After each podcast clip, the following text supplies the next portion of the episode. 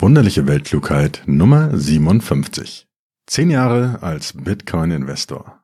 Was ich über Investments und das Leben gelernt habe.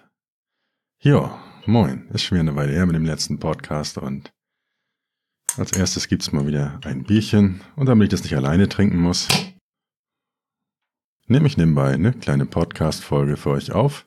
Und zwar zu dem Thema, das gerade wieder aktuell ist und wozu ich viele Fragen kriege Bitcoin und Kryptowährungen und alles, was so dazugehört.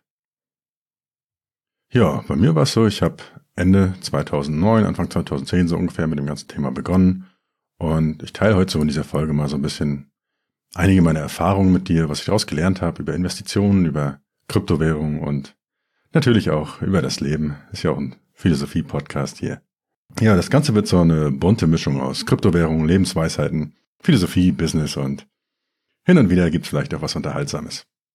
In der Folge heute erzähle ich dir praktisch von den Jahren so 2009 bis 2013, wie ich 40.000 Euro für ein bisschen Hausarbeit bezahlt habe, warum du auf keinen Fall auf irgendwelche Massenmedien hören solltest, was das Geheimnis hinter erfolgreichen Investitionen ist und warum ich mich damals geärgert habe, dass ich meine Bitcoins nicht für 22 Dollar verkauft habe. Ja, das war so meine Ich will doch nur spielen Phase. Und im zweiten Fall, Teil da gehe ich dann halt so ein bisschen darauf ein, wie ich meine Mining Farm aufgebaut habe, wie ich schnell reich werden wollte, wie du diversifiziert investieren kannst, wie so ein Fonds funktioniert, vielleicht noch so ein bisschen dieses Thema Bitcoin Trading oder Kryptowährungstrading, vor allen Dingen auch welche teuren Fehler du so vermeiden solltest, wenn du das Ganze machen willst. Überhaupt so das Thema, wie du mit Kryptos denn reich wirst. Das war so meine Ich will schnell reich werden Phase und das war so 2016 bis 2018 ungefähr. Ja, und im dritten Teil geht es dann darum, wo ich heute stehe, wie ich die zukünftige Entwicklung von Bitcoin und anderen Kryptowährungen so sehe, wie es mit den Kursen weitergeht und wieso Bitcoin auch vielleicht ein Stück die Welt verändern kann. Da wird's dann so ein bisschen philosophisch und das ist so meine aktuelle Phase. Lasst uns die Welt verändern. Seit ungefähr einem Jahr. Ja, ich erzähle das Ganze auf jeden Fall mal einfach mal so frei raus jetzt so ein bisschen. Das sind über zehn Jahre her und an Zeiten und Daten zu erinnern, ist nicht so meine Stärke, von daher können ein paar Ungenauigkeiten auch sein in den Zahlen, aber so im Groben sollte das ungefähr passen. Ja, und den ersten Teil gibt's hier heute und die anderen beiden mal gucken. Vielleicht hier oder vielleicht als Buch oder vielleicht auch im Newsletter. Ich bin ja auch so langsam im Alter, wo man mit den ersten autobiografischen Werken anfangen kann und ich habe da Lust drauf, gerade das alles aufzuschreiben. Von daher wäre so ein Buch schon ganz cool. Und da strukturiere ich das Ganze dann auch ein bisschen besser als jetzt hier heute wo ich das recht spontan erstmal einspreche. Ja, bevor wir zu den spannenden Sachen kommen, zwei kleine Hinweise noch auf jeden Fall vorher. Und der erste Hinweis ist, das hier ist Unterhaltung natürlich und keine Finanzberatung oder sowas. Also informier dich selbst, bevor du dein Geld irgendwo investierst und kauf nicht nur irgendwas, weil irgendein so Typ in einem Podcast, in der Facebook-Gruppe, Twitter oder in irgendeinem super elitären Telegram-Channel dir irgendwas sagt. Und der zweite Hinweis, ich verkaufe hier auch nichts. Also ich biete keine Coaching, Produkte oder ähnliches in dem Bereich an. Ist nun ein Erfahrungsbericht, meine persönliche Meinung nach aktuellem besten Wissensstand, weil ich da gerade so Lust drauf habe. Und du vielleicht auch was daraus lernen kannst. Ja, und los geht's. Wir beginnen mal mit dieser Spielphase. Also 2009 bis 2013 war das so ungefähr.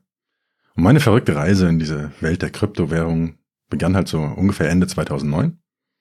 Und damals habe ich noch was mit Informatik studiert, also typischer Informatik-Nerd und pleite als Student natürlich auch. Und um das mal zu verdeutlichen, so wie, wie nerdig und pleite wir damals so waren. Wir standen mal auf so einer Party rum in dem klassischen Informatiker-Männerkreis.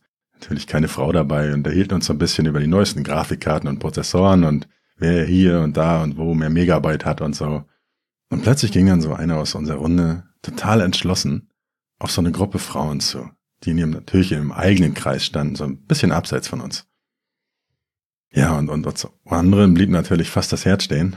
Und während wir dann noch so um Fassung rangen, dann ging er also einfach total direkt, ohne zu zögern, auf diese Runde von Frauen zu und bückte sich. Ja, und dann hob er zwei leere Pfandbecher vom Boden auf, kam freudestrahlend zurück, ohne ein Wort mit irgendeiner von den Frauen zu reden und meinte nur, wie geil zwei Euro Pfand. Ja, also, Nerd und Pleite, das waren wir damals. Ja, und in einem dieser Nerd Talks, in diesen Männerrunden, berichtete dann so ein Freund von mir damals, dass er mit seinem Computer jetzt zu Hause echtes Geld berechnen kann. Und ihr erinnert euch, Nerd, Pleite, was meint ihr, wie meine Augen damals da geleuchtet haben? Ja, und damit ging es dann so los bei mir. Also damals lag der Bitcoin noch deutlich unter einem Euro, muss man dazu sagen.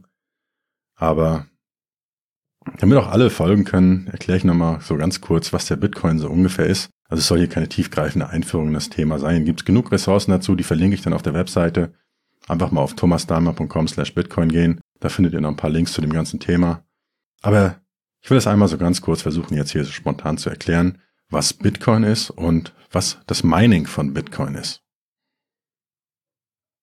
Also, Bitcoin ist eine Art digitales Währungssystem oder auch Geld einfach gesagt. Und die Idee des Bitcoin ist so ein bisschen wie so eine mathematische Gleichung, die mit Hilfe eines Computerprogramms auf einem Netzwerk aus ganz, ganz vielen gleichberechtigten Computern überall auf der Welt läuft.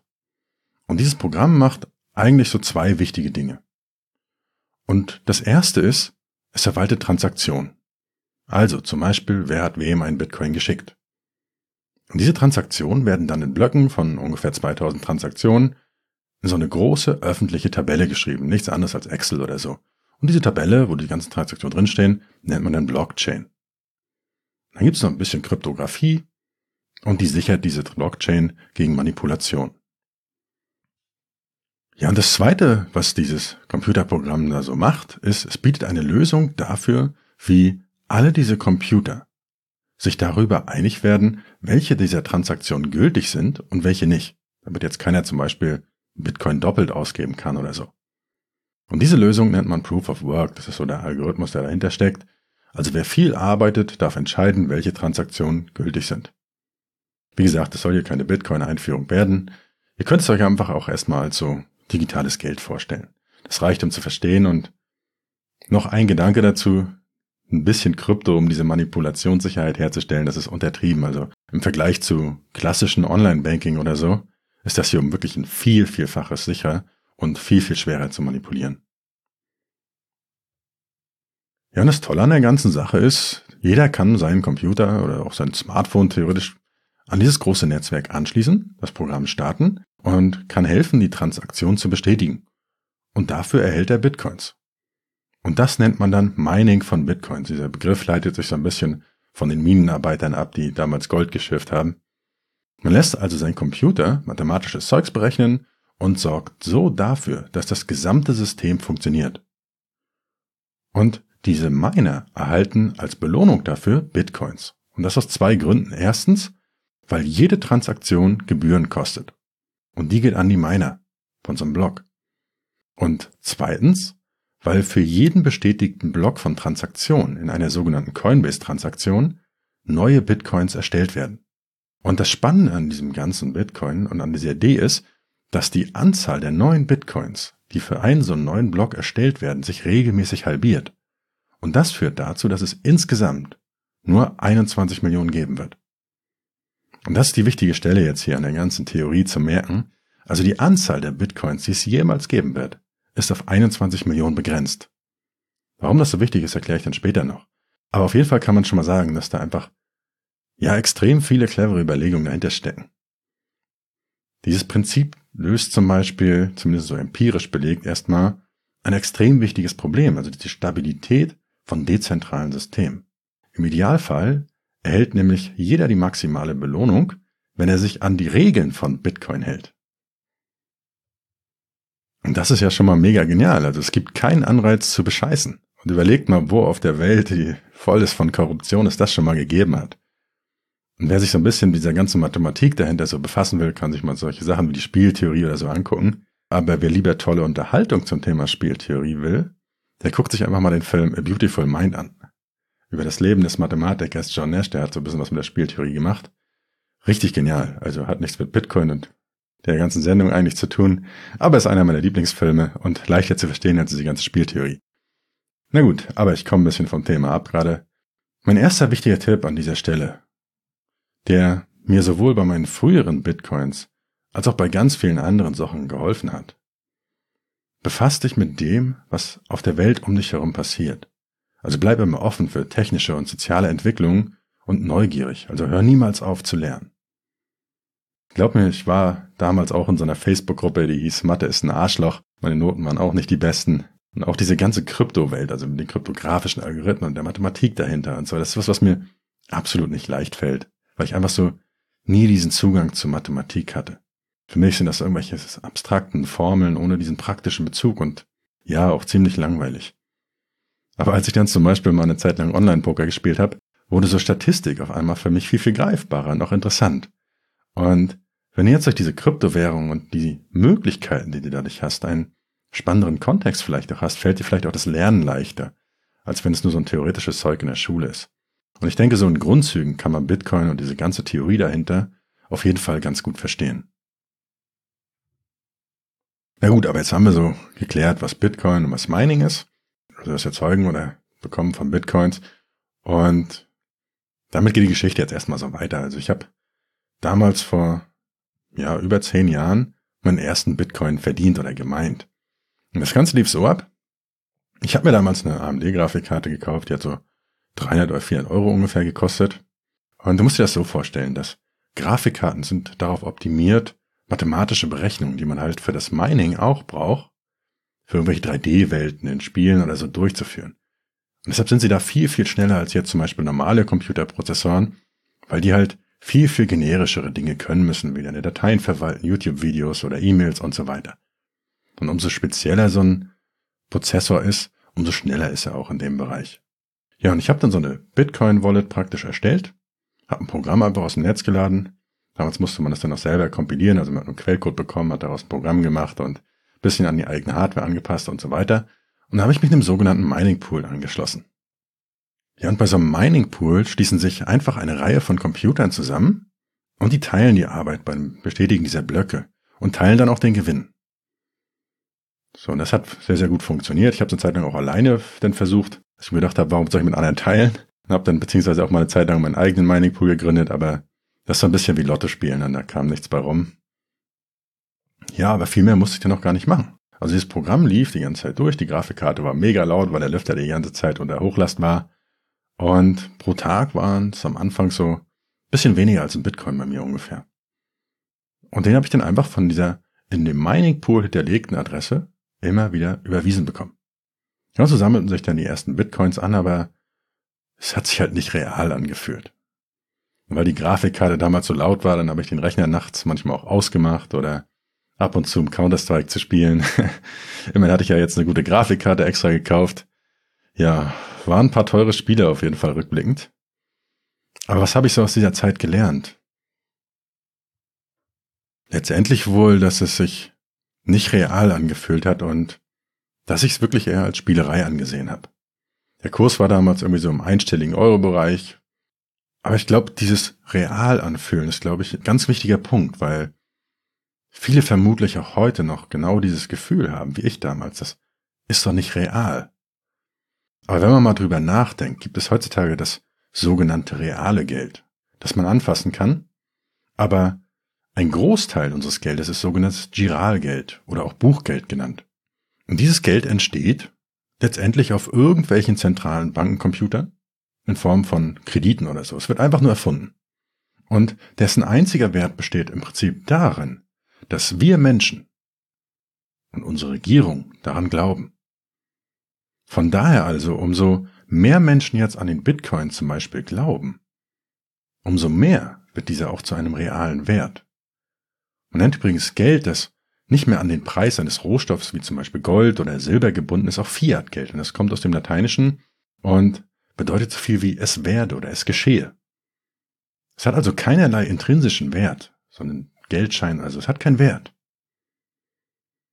Das Einzige, worauf der Wert beruht, ist unser Glaube und unser Vertrauen darauf, dass mal was draus wird. Und das ist genau wieder ein spannender Punkt, weil der Glaube an dieses Fiat-Geld, wie wir es jetzt haben, den Euro oder der Dollar, das schwindet zurzeit immer weiter, und auch der Glaube an die Regierung dahinter. Und meiner bescheidenen Meinung nach ist das auch zu Recht, weil alleine 2020 wurden 22 Prozent des gesamten US-Dollar-Bestandes, den es jemals gegeben hat, gedruckt. Einfach nur gedruckt, einfach nur erzeugt, auf irgendwelche Zahlen auf irgendwelchen Computern. Das sind 9 Billionen Dollar, also 12 Nullen. Und das ist echt eine Menge Geld. Ohne, dass es irgendeinen realen Bezug zur wirtschaftlichen Entwicklung irgendwie oder so gibt. Haben ja gelernt, also das Fiat-Geld ist Werde. Und da muss noch einiges werden und einiges geschehen, damit ein derartiger, eine derartige Geldmenge in irgendeiner Weise überhaupt gerechtfertigt ist. Also, was ich daraus jetzt nochmal mitnehmen würde, ist, Bitcoin ist real und es hat einen realen Wert, der einfach in dem Vertrauen von Millionen von Menschen besteht. Und gerade bei Währungen ist Vertrauen das Wichtigste überhaupt und die Zentralbank und die Regierung verspielen ihr es gerade. Das kann bei Bitcoin zum Glück nicht passieren, weil das halt komplett dezentral ist. Na gut, aber weiter mit der Geschichte. Also ich habe mich damals mit dem, was ich so eben gerade ein bisschen erklärt habe, so noch nicht so sehr beschäftigt. Ich habe mich auch mit den technischen Grundlagen nur am Rande beschäftigt, weil für mich als Hacker war das einfach cool, sage ich mal. Dieser Gedanke von Freiheit, Gleichheit, Dezentralität, Anti-Autorität, das waren halt so genau meine Werte, sage ich mal, für die ich damals stand. Und ich mochte halt einfach diese Idee. So, aber für mich war es überhaupt nicht vorstellbar zu dem Zeitpunkt, dass das mal irgendwie 40.000 oder 50.000 Dollar oder noch mehr wert sein wird. Ich weiß nicht, ich habe damals noch, weil ich faul wie immer war, meiner damaligen Freundin einen Bitcoin dafür gegeben, dass sie den Geschirrspüler ausräumt. Ja, Faulheit wird manchmal bestraft und die Rechnung kam dann viele Jahre später.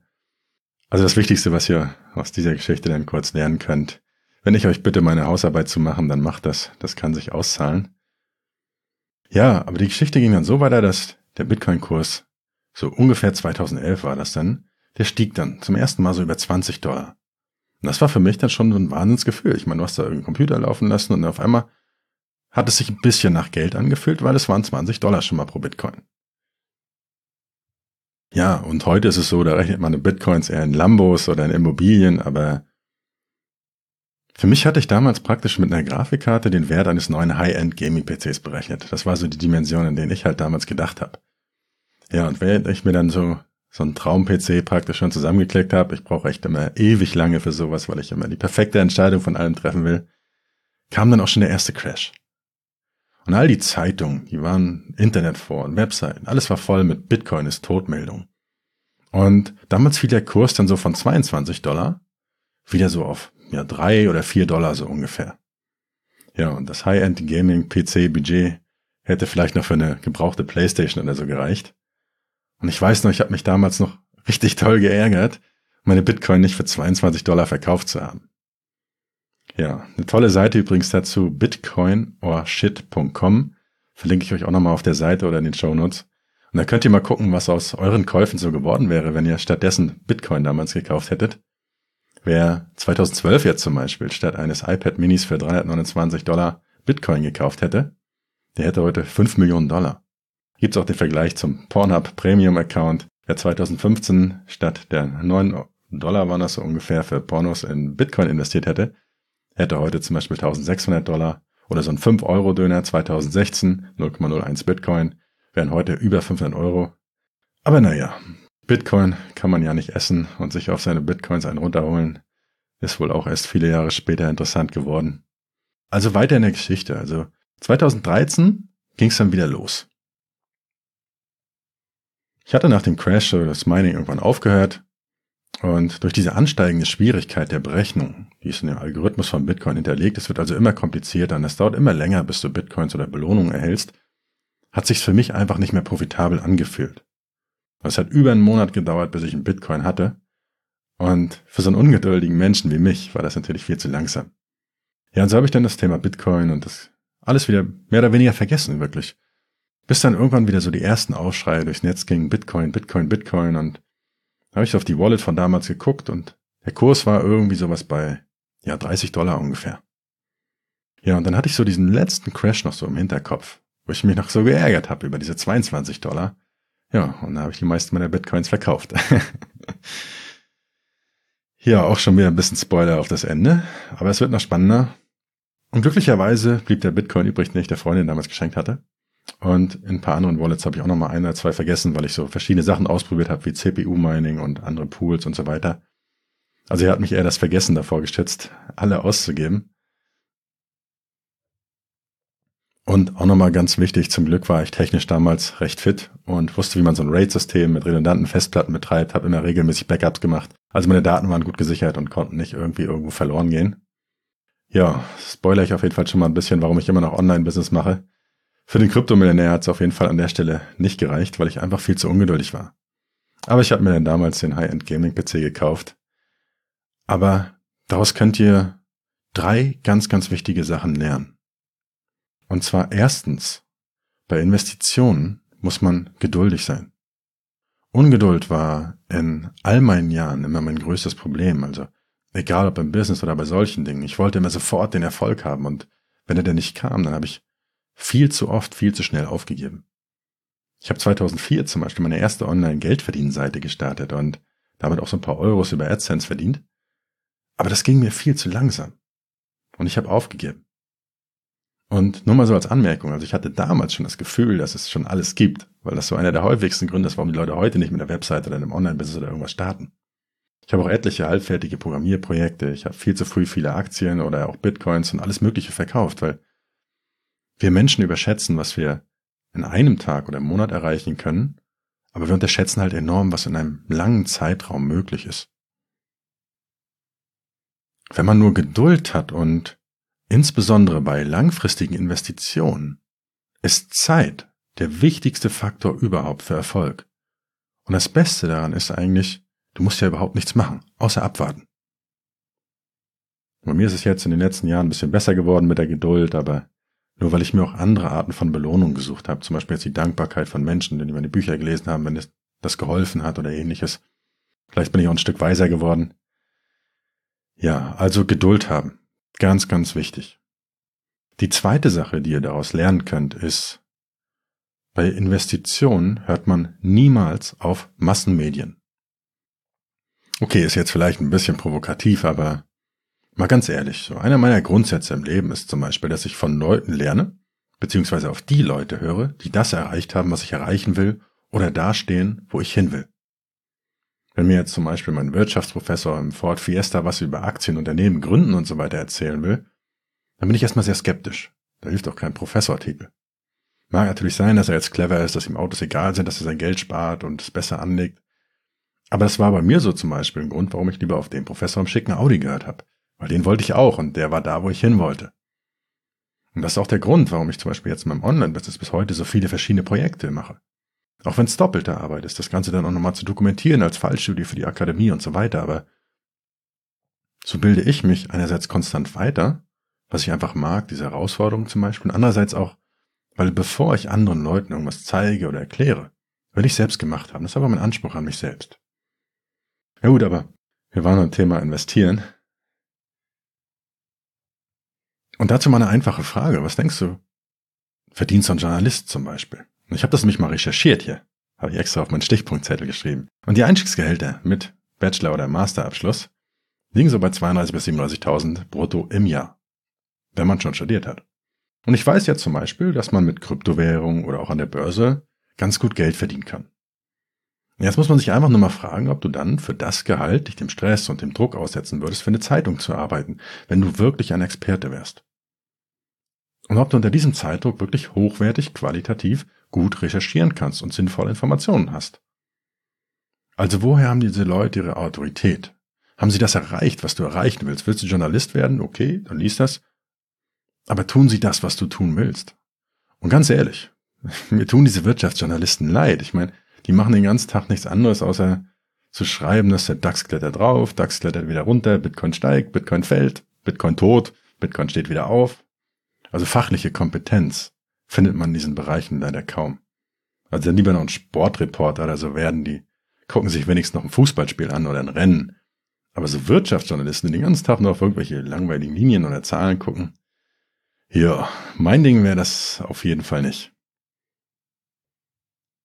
Also, mein Tipp daher, vergiss die Massenmedien und vor allen Dingen umso reißerischer die Überschriften, umso mehr solltest du das Ganze ignorieren. Also wenn die Journalisten mal wieder schreiben, panischer Ausverkauf bei Bitcoin oder irgendwelchen Aktien, dann zeigt es einfach nur, dass sie keinen Plan und keine Verständnis von den Märkten und von Börsen haben. Bitcoins werden über sogenannte Exchanges gehandelt. Und das ist eine Art Börse.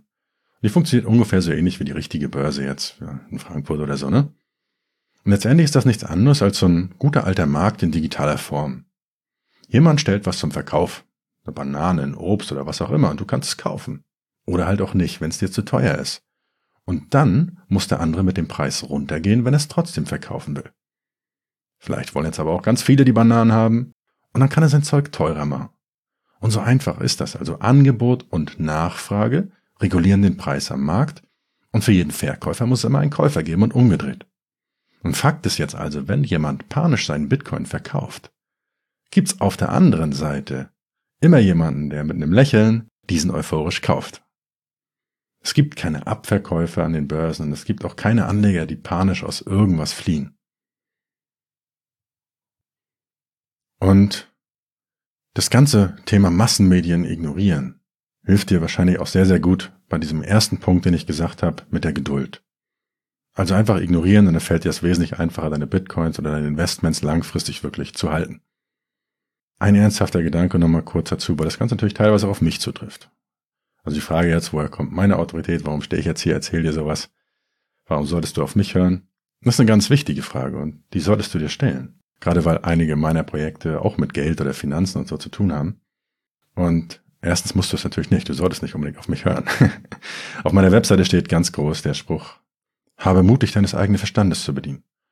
Und dazu möchte ich dich hier an dieser Stelle auch nochmal ermutigen. Das ist ein ganz, ganz wichtiger Grundsatz für alles im Leben. Ich habe das auf der Seite meiner Bücher aber auch erklärt, wie sie entstanden sind oder auch wie das jetzt hier gerade entsteht. Ich lerne, indem ich schreibe. Ich halte Wissen, Erfahrungen, Regeln und so weiter für mich fest und so sind meine ersten Bücher zum Beispiel entstanden, weil ich diese Dinge für mich aufgeschrieben habe, das mit anderen geteilt habe, die das zufälligerweise gut fanden. Also damals stand da wirklich noch keinerlei finanzielles Interesse dahinter. Das hat sich dann in der Phase 2 schnell reich werden, über die erzähle ich dann im nächsten Teil geändert. Da habe ich dann gesehen, wie viel Geld man wirklich damit verdienen kann, aber dazu dann später mehr. Ich glaube aber auch, dass ein wahrer Experte jemand ist, der komplizierte Dinge einfach sagen kann. Das hat Albert Einstein mal so schön gesagt. Und meine Bücher und Inhalte haben zum Beispiel den Anspruch, einfach zu sein und das Wissen, das man in diesem Bildungssystem nicht lernt, verständlich zu machen. Jedem, der sich dafür interessiert.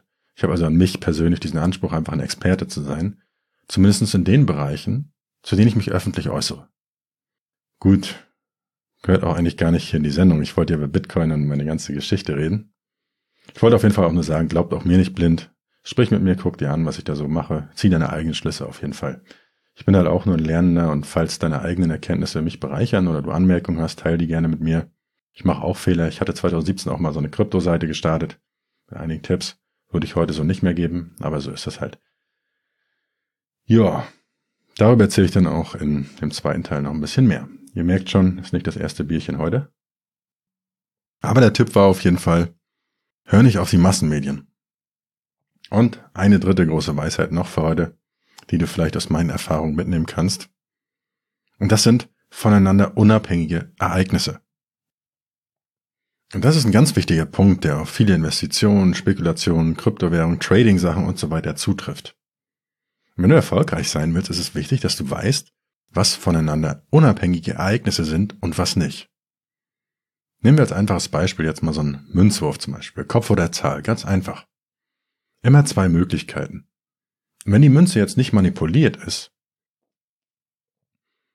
und ich nicht aufstoßen muss, dann ist die Wahrscheinlichkeit 50 Prozent, dass du beim ersten Wurf Kopf wirfst und 50 Prozent, dass du Zahl wirst. Und jetzt die spannende Frage, wie sieht's beim zweiten Wurf aus? Und genau da schleicht sich häufig ein Logikfehler ein.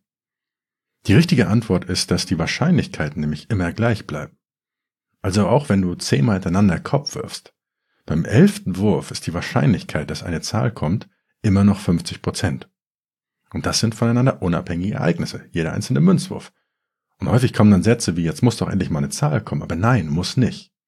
Und an der Börse ist das oftmals nicht anders. Also nur weil beim letzten Kauf oder Verkauf oder Crash dieses oder jenes passiert ist, egal was es ist, dann heißt das nicht, dass das jetzt wieder passieren muss.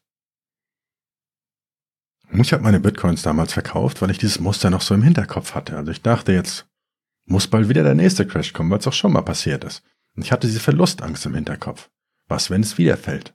Und rückblickend gesehen war das ein sehr, sehr teurer Fehler, weil ich genau in dieser Illusion erlegen war und ich gesehen habe, dass es voneinander unabhängige Ereignisse sind. Und für all diese Themen merkt ihr dazu einfach einen kleinen Satz, der Zufall hat kein Gedächtnis.